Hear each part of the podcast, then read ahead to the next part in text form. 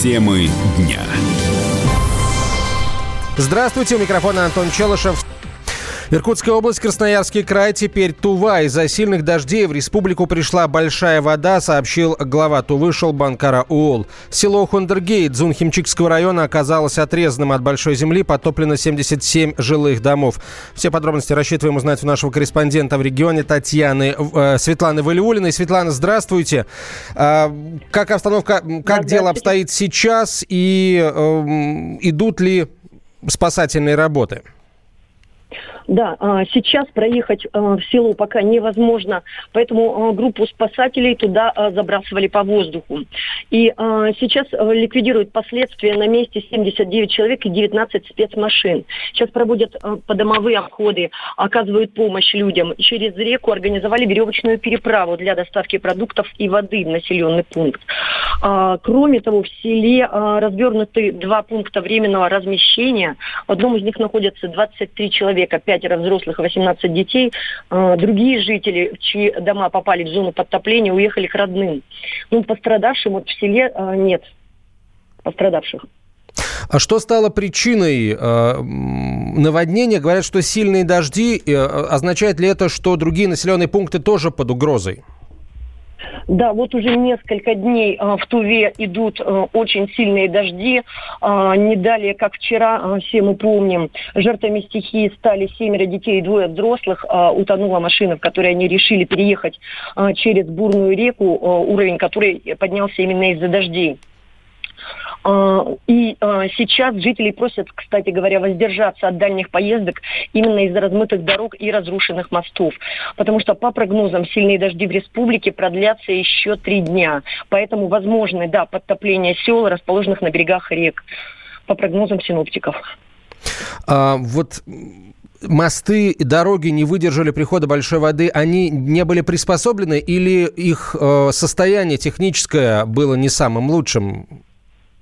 Э, в принципе, вот э, такой, так, такой разгул стихии, его предвидеть возможно, но э, предотвратить вот размыв, мне кажется, ну, как мне специалисту, мне кажется, э, крайне затруднительно, потому что вода действительно идет большая, и поэтому вот остановить что-то сделать оперативно, я думаю, что не представляется вероятным.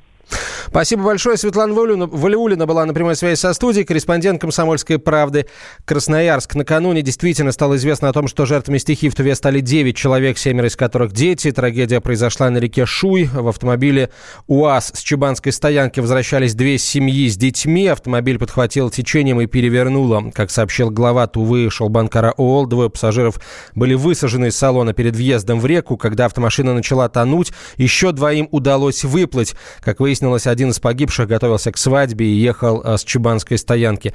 12 и 13 июля объявленные в республике Тыва днем траура. Что касается э, всего региона, то руководство уже обратилось к местным жителям с просьбой воздержаться от дальних поездках. В некоторых районах готовится к эвакуации. Что делать, если к дому подступает вода, рассказал эксперт по выживанию, аттестованный спасателем МЧС Эдуард Халилов те люди, которые находятся в зоне подтопления, должны иметь аварийный рюкзак для эвакуации, так называемый тревожный чемоданчик, чтобы оперативно всю семью можно было эвакуировать на вертолете, либо на водном транспорте, либо любыми другими способами а, в тот момент, пока еще трагедия не произошла. Любую трагедию так или иначе можно спрогнозировать. Важно, чтобы люди держали руку на пульсе и в опасной ситуации как можно быстрее покидали свое жилище, взяв с собой самое ценное имущество. Опять-таки, да, чтобы это не мешало их оперативной эвакуации. И здесь, если уже люди оказались в западне, то нужно ценные вещи прятать как можно выше, нужно самим оповещать э, спасателей, словно чтобы спасатели могли к вам добраться и могли вас спасти. Также по возможности нужно оповестить своих родных, близких, что у вас такая ситуация, и успокоить их, потому что лишняя паника будет только вредить. Когда я сам работал в спасательном отряде, у нас были регионы, которые затапливали, и мы на превентивном уровне э, заранее оповещали людей, что по возможности нужно покинуть э, свое место обитания, что нужно уехать к родственникам.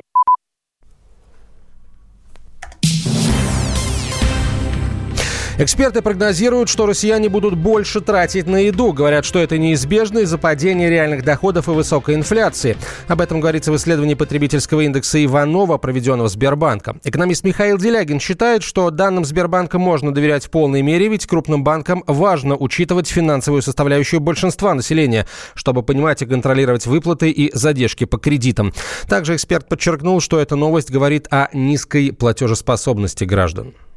Сбербанк хорошая аналитика, им, я, я лично им доверяю. Для Сбербанка вопрос о состоянии финансов населения для Сбербанка является очень важным. Люди берут кредиты, в том числе и в Сбербанке, и Сбербанку э, очень важно знать заранее, э, будут люди, э, сказать, обслуживать эти кредиты в срок, или будет увеличиваться просрочка, или же просрочка будет сокращаться. Поэтому интерес Сбербанка к этой теме абсолютно понятен. А доля расходов на еду это абсолютно точный, абсолютно однозначный признак э, динамики бедности. Чем человек беднее, тем большую долю своих доходов он тратит на еду и большую долю своих расходов. Чем человек богаче, тем меньшую долю своих денег он тратит на еду. Это понятно ну, каждому из своих бытовых представлений, потому что если у меня есть лишние деньги, я там могу поехать в туристическую поездку или купить себе телевизор. А, или даже машину купить. И потом тратиться на бензин и на ремонт, и на штрафы. А если у меня денег нет, то я ем и плачу коммуналку. Не исключено, что многим придется на еде экономить, но не на всей. Сокращение расходов точно не коснется мороженого. Как выяснили эксперты, 12% россиян покупают мороженое как минимум раз в неделю. При этом более половины, 56%, делают это раз в неделю, 22% э, дважды, 8,5% трижды, 4% 4 раза в неделю и около 4% ровно 10 раз в неделю и больше. Специалисты проанализировали 235 тысяч чеков, полученных от 224,5 тысяч пользователей в мае и июне. Оказалось, что в среднем по России на каждую тысячу позиций в чеке приходится 56 штук мороженого. Причем женщины покупают мороженое чаще. Если в чеках мужчинного 53 штуки на тысячу покупок, то у женщин этот показатель на 10% выше – 59 штук. Сегодня стартует ракетоноситель «Протон-М». Так решила Государственная комиссия. Запуск пройдет с космодрома Байконур в 15.30 по Москве. Ракетоноситель выведет в космос астрофизическую обсерваторию «Спектр-РГ». По словам кандидата технических наук, ведущего научного сотрудника Института космических исследований Российской академии наук Натана Эйсмонта, «Спектр» — совершенно уникальный телескоп, который может сравниваться разве что с американским «Хабблом», который уже много лет исследует космическое пространство. Спектр РГ – это э, на самом деле космический э, аппарат или космическая обсерватория, и э, на ней установлено два рентгеновских телескопа.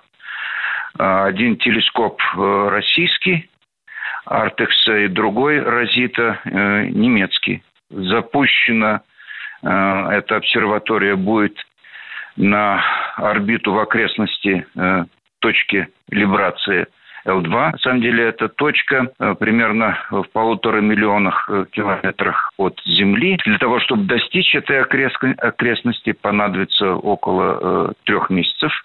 Дальше будет произведен обзор всего неба.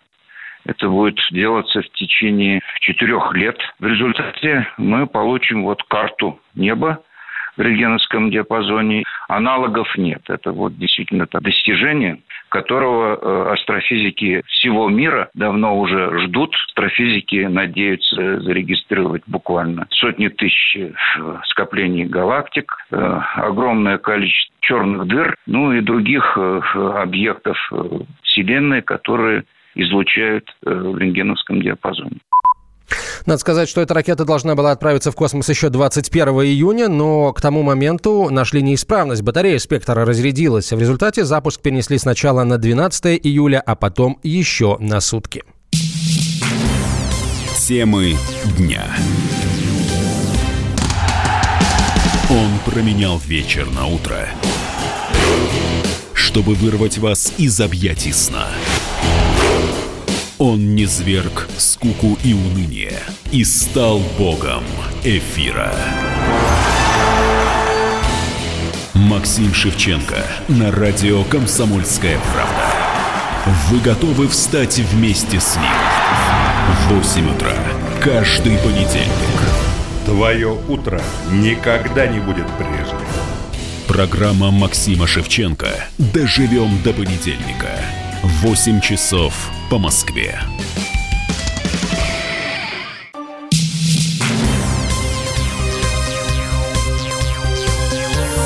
Темы дня. Главе турецкого Минобороны пришлось оправдываться перед главой Пентагона, зачем Турция покупает у России зенитно-ракетный комплекс С-400. Хулуси Акар разъяснил американскому коллеге, что покупка была необходима Турции, потому что у страны высокая воздушная угроза. При этом Акар отметил, что Анкара по-прежнему не собирается покупать американские системы про Патриот. На прямую связь со студией выходит главный редактор журнала «Национальная оборона» Игорь Короченко. Игорь Юрьевич, здравствуйте. Здравствуйте. Как изменит, э, э как изменит С-400 обороноспособность Турции с вашей точки зрения и насколько оправданы слова Акара о высокой степени э, воздушной угрозы, с которой сталкивается Турецкая республика? Закупка Турции С-400 переводит ее в новый геополитический военный статус. А, избранную страну, которая гарантированно закрывает свое воздушное пространство с помощью лучшей на сегодняшнем мировом рынке системе противовоздушной обороны большой дальности. К тому же С-400 способна уничтожать не только воздушные цели, но и оперативно-тактические ракеты. Это важный геополитический фактор, и Эрдоган это прекрасно понимает. Обратил бы внимание, что даже оппозиция Эрдогана полностью солидарна с ним в необходимости укрепления ПВО Турции за счет закупок российских С-400. Что касается вот э, увещевания американцев, ну, я думаю, это все ритуальные танцы. Турки для себя давно уже все решили. И, собственно, закупка и факт поставки уже все изменить нельзя. Ну, американцев они будут гладить по шерсти, как-то их там убеждать в чем-то. Но на самом деле Турция сделала свой выбор абсолютно суверенно, доказав, что она способна принимать самостоятельные решения. А в Турции, э, как мы знаем, эм, базируется определенный контингент американских э, вооруженных сил на базе Инджерлик. Э, возможен ли факт контакта американских экспертов военных с нашими С-400 и попытки что-то оттуда как-то сфотографировать, скопировать, снять и так далее? В общем, стать обладателями определенных секретов, которые наверняка в С-400 заложены. Но дело в том, что мы поставляем Турции, во-первых, экспортный вариант С-400 с утвержденным перечнем тактико-технических характеристик а в соответствии с паспортом экспортного облика. Во-вторых, есть соответствующее соглашение, в которое Турция гарантирует недопуск иностранных военных экспертов и специалистов к этой системе. Ее будет эксплуатировать исключительно турецкие боевые расчеты ПВО. Ну а потом не в интересах Турции давать доступ американцам к этой системе. А что касается, собственно, контакта, ну, естественно, С-400 обладает э, входящими в ее состав э, средствами радиолокационного контроля наведения. Поэтому, разумеется, турки потренируются, как говорится, на американских самолетах, а не применяя боевой режим уничтожения. В том числе, я думаю, на малозаметных F-35, которые С-400 видят. Но э, я так думаю, что американцы теперь не рискнут в Турцию перебазировать именно самолеты-невидимки из-за опасения того, что их особенности боевой эксплуатации будут вскрыты и учтены а, турецкой ПВО. Но для Эрдогана крайне важно не останавливаться просто на закупке вот нескольких дивизионов С-400. Любая страна сильна комплексной системой противовоздушной обороны, эшелонированной, способной прикрывать по различным высотам и азимутам любые, а, собственно, перехватывать воздушные цели. Для Турции следующим шагом выглядит а, закупка, ну, порядка может быть, шести или восьми дивизионов зенитно-ракетного комплекса ТОР-М2. Это российский комплекс ПВО ближнего рубежа, ближней дальности, но его уникальные характеристики а, заключаются в стопроцентном а, перехвате целей. Одна ракета, одна цель. И ТОР-М2 – это средство ПВО последнего рубежа. Он прикрывает наиболее важные объекты, э, если вдруг прорвутся какие-то крылатые ракеты, либо самолеты через вот большую систему ПВО, а это тоже нельзя исключать там из-за сложного рельефа местности, либо большой плотности налета, а, то вот как раз ТОР-М2 это средство последнего рубежа, которое гарантированно прикрывает наиболее важные объекты. Ну, например, можно было бы разместить ТОР-М2 а, вокруг резиденции Эрдогана, вокруг наиболее важных турецких а, политических, административных, военных центров. И таким образом, интегрировав все в единую систему, Турция получила бы абсолютно уникальные возможности, что ни одна, как говорится, птица не проскочит незамеченной турецкое воздушное пространство. Спасибо, Игорь Юрьевич. Игорь Короченко был на прямой связи со студией, главный редактор журнала «Национальная оборона». Накануне в Турции приземлились три транспортных Ил-76, которые доставили в Республику российские ЗРК С-400. Это в рамках договоренности между президентами двух стран. Военный эксперт, бывший начальник зенитно-ракетных войск Сергей э, Хатылев рассказал, что для Турции разрабатывали специальные комплексы. Они отличаются от тех, что стоят на вооружении Российской Федерации. Для того, чтобы ничего не сливать и для того, чтобы ничего не продавать, э, существует паспорт экспортного образца вооружения. То есть это рассматривается Министерством обороны, специальными службами. Аппаратура соответственно, с измененными характеристиками поставляется в экспортном варианте и подготавливается специально для продажи в конкретную страну. То есть вот они не одинаковые. И уровень доработки разный на этих системах. Именно зенитно-ракетную систему не поставляли пока никуда. Турция первая. Главная причина контракта – неспособность Анкары защитить э, Турцию, считает военный эксперт Андрей Фролов. Турции, в общем-то, до сих пор нету ну, до сегодняшнего дня, точнее, не было дальнобойных зенитных комплексов, и они уже давно хотели ими обзавестись, ну, к столицу защищать. Э, турецкие СМИ уже оперативно дают какие-то там схемы. Одна будет, грубо говоря, до Анкары, а вторая туда ближе к э, границе ну, с Арменией. То есть э, на, наши комплексы уже все-таки закупались членами НАТО. Просто Турция считает, что она, получается, в своих интересах это все делает. Темы дня.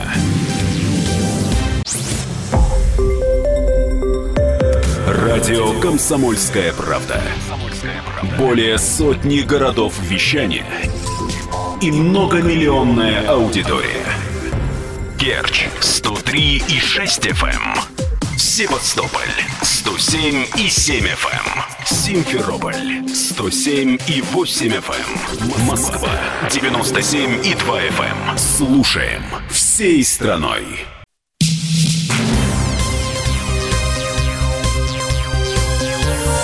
Темы дня. Стартовал лучший футбольный турнир современности, очередной сезон чемпионат России. Через год мы узнаем, кто из 16 команд страны наденет на себя золотые медали. Главные интриги, имена фаворитов и темных лошадок узнаем у футбольного комментатора Тимура Журавеля. Тимур, добрый день. Да, всем привет. А, что ж, кто из э, Какая из команд сейчас, с вашей точки зрения, э, должна начать чемпионат удачнее других? Э, все называют, считаю, записным фаворитом «Зенит». «Зенит» э, уступил «Локомотиву» в матче за Суперкубок. Семин опять смог создать, так сказать, боеспособный весьма коллектив. И тем не менее – ну, мне кажется, что «Локомотив» и «Зенит», которые оспаривали титул в прошлом сезоне, вступают в сезон в этот новый фаворитами. А, если можно говорить, что их два, то вот их два. Но я бы чуть выше поставил «Локомотив», а, потому что вы помните, а, как тяжело после чемпионата мира «Локомотиву» давался старт сезона год назад. Вот если бы он не растерял на старте очки, он бы вполне мог побороться и за вот прошлое выигранное «Зенитом» чемпионство. Это очень серьезная команда, которая сейчас находится в ином, чем год назад, тонусе. И мне кажется, для Сергея Симака, пока еще молодого тренера, который будет как бы заново, что ли, осваиваться в роли тренера после того, как э, к нему пришел такой громкий успех. Мне кажется, что здесь у опытного Семина есть небольшое преимущество. Так что из двух этих команд я выбираю «Локомотив» э, главным фаворитом. Хорошо. А что с другими московскими командами? Куда их вы сейчас вот в начале турнира ставите в итоговой таблице? Понятно, что это все сосла... Э, наклонение сослагательное, тем не менее. Ну, мне кажется, Спартак пока сам не понял, во что он хочет играть. С одной стороны, мы слышим слова Кононова о стиле, о э, каких-то традициях, о его собственном видении футбола, но на поле э, это пока не бросается в глаза, поэтому темная лошадка Спартак, э, извините, да, хотел немножко э, другой команд, э, другую команду так привыкли называть, но что касается ЦСКА, э, то здесь просто, мне кажется, нехватка квалификации в атаке, да и вообще а, недостаточная сила состава не позволит ЦСКА бороться за что-то высокое, максимум на то место, которое заняли в прошлом сезоне. А, поэтому вот на данный момент ситуация выглядит именно так. Хорошо. Вмешается ли в борьбу за золото или за тройку Краснодар? Не знаю, объясню почему. Мне хотелось как-то больше ясности в этом вопросе, но пока для меня э, фигура Мурада Мусаева все равно остается немножко загадочной. Очень умный тренер, а, очень интересный а, специалист. Э, недавно все почитали его огромное интервью порталу Sports.ru. Э, и это действительно любопытно. Это как бы новый такой человек без э, футбольной карьеры в тренерском цехе нашем. Но я не знаю, как на них повлияет Лига Чемпионов, пробьются ли они туда и как, собственно, сможет сделать Мусаид следующий шаг. А он к этому подходит. Следующий шаг в своем развитии, э, в тренерском деле. Э, здесь пока больше вопросов, чем ответов. Так что за Краснодаром мы наблюдаем с невероятным интересом, но надо понимать, что вероятность осечки, то есть не повторения э, успеха прошлого сезона, а это успех был, вполне, вполне такой может быть. А, хорошо, э, самый главный, самый, ну, может быть, не самый главный, но один из самых интересных уж точно вопросов. А, кто из, какая из команд может преподнести сюрприз? А, кто сейчас, на ваш взгляд, наиболее соответствует статусу темной лошадки? Там, по составу, по фигуре тренера, по тому, что вообще внутри команды происходит? Кто может выстрелить? Но вот если у нас выстрелил Арсенал, и то это случилось уже по смене тренера, наверное, сейчас Арсенал на это не способен. А, Оренбург, который неплохо начал прошлый сезон, а, тоже вряд ли может выдержать всю дистанцию. Крылья Советов, я, честно говоря, вот такого прям яркого кандидата на то, чтобы стать сенсацией, не вижу. Я думаю, что элита нашего чемпионата все равно будет незыблема, она займет свои места. А, для меня интрига главная – это вот развитие молодых тренеров российских Мусаева и Симака, а, которые испытали большой успех в прошлом сезоне, а, которым нужно расти. Интересно, какой следующий шаг они сделают. И бросающий им вызов а, динозавр тренерского цеха Семин. Мне кажется, вот в этом в противостоянии молодости и опыта. И главное, что молодость сама должна понять, куда и дальше двигаться. Вот для меня это, пожалуй, главная интрига. Ну, хорошо, но вы, вы не назвали одну фамилию, э, Валерий Карпин. Что про Ростов скажете? А, Ростов мне, в общем, понравился э, в, на Кубке э, матч-премьер, который в Австрии проходил. Э, команда, которая старается играть в более разнообразный футбол, чем в прошлом сезоне, и чем когда Карпин приходил, больше в атаку. Но что-то, мне кажется, какой-то потолок у нее все равно есть. Мне хотелось бы, чтобы Валерий Карпин его пробил, но вот как-то все не строится именно то, что он хочет. Вот, вот что-то... стены есть, все есть, крышу никак не поставят. И мне кажется, что опять в этом, в этом вот именно в Ростове мы, возможно, не увидим окончательного э, строительства. Спасибо большое, Тимур. Тимур Журавель, футбольный комментатор, был на прямой связи со студией. Э, мы э, ждем уже сегодня э, следующих матчей первого тура, о результатах которых сообщим в выпусках новостей.